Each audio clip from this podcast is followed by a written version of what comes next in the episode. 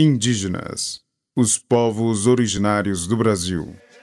Antes mesmo da criação da FUNAI, no ano de 1967, os indígenas contaram com a criação de dois órgãos, o SPI-LTN e o SPI, que em sua essência visavam a assimilação da cultura indígena e possibilitaram a tomada de terras indígenas.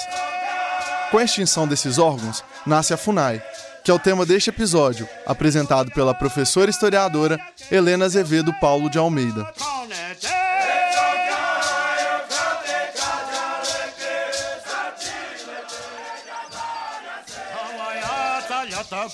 Já comentamos aqui em algumas oportunidades sobre o etnocentrismo presente na relação entre não indígenas e povos originais. Rapidamente lembrando que o etnocentrismo consiste naquela ideia de que uma sociedade é melhor do que a outra. Pois bem, essa ideia trouxe inúmeras consequências e dentre elas está uma forte frente de expansão agropecuária que remonta ao início do século XX. Essa expansão foi empurrando os povos originais para outros lugares e desocupando-os de seus locais de origem.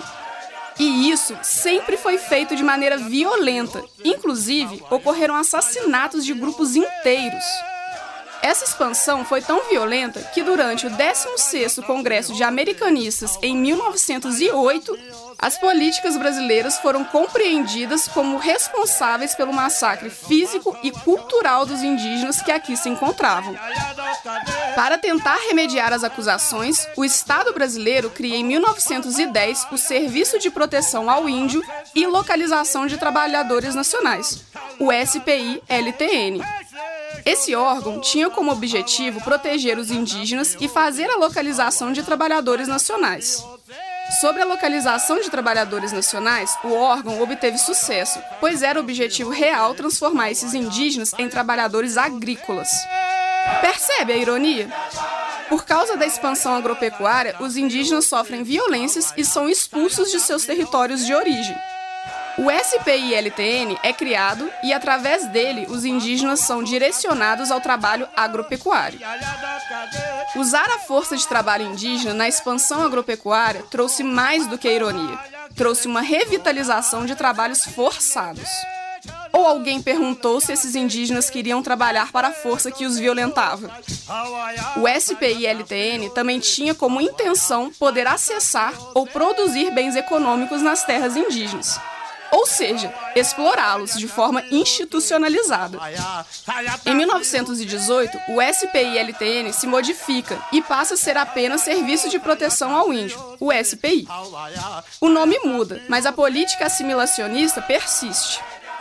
Essa política propunha a adoção gradual de hábitos civilizados pelos indígenas, o que mais uma vez negligencia seus conhecimentos, cultura e os inferioriza é uma política de pacificação. E essa pacificação era justamente em relação às resistências que esses indígenas ofereciam sobre a expansão da fronteira agropecuária, por exemplo. Como mencionamos no podcast sobre indígenas e ditadura militar, o SPI foi alvo de uma longa investigação sobre corrupção até 1967, quando foi extinto, dando origem à FUNAI, Criada em plena ascensão da ditadura militar, foi durante a vigência inicial da FUNAI que o relatório Figueiredo foi escrito, evidenciando as torturas, assassinatos e estupros.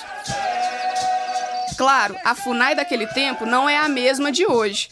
As instituições também se modificam e, com a redemocratização do Brasil na década de 1980, a FUNAI também se modificou. E se você gostou do tema e quiser ampliar suas reflexões sobre a criação e atuação da FUNAI, a sugestão de leitura é a dissertação de mestrado de Fernanda Martins. Os serviços de proteção aos índios e localização de trabalhadores nacionais e a política agrária na Primeira República, grupos agrários, projetos e disputas no Maranhão, 1910 a 1918, defendida pela Universidade Federal Fluminense, em 2012. Indígenas, os povos originários do Brasil.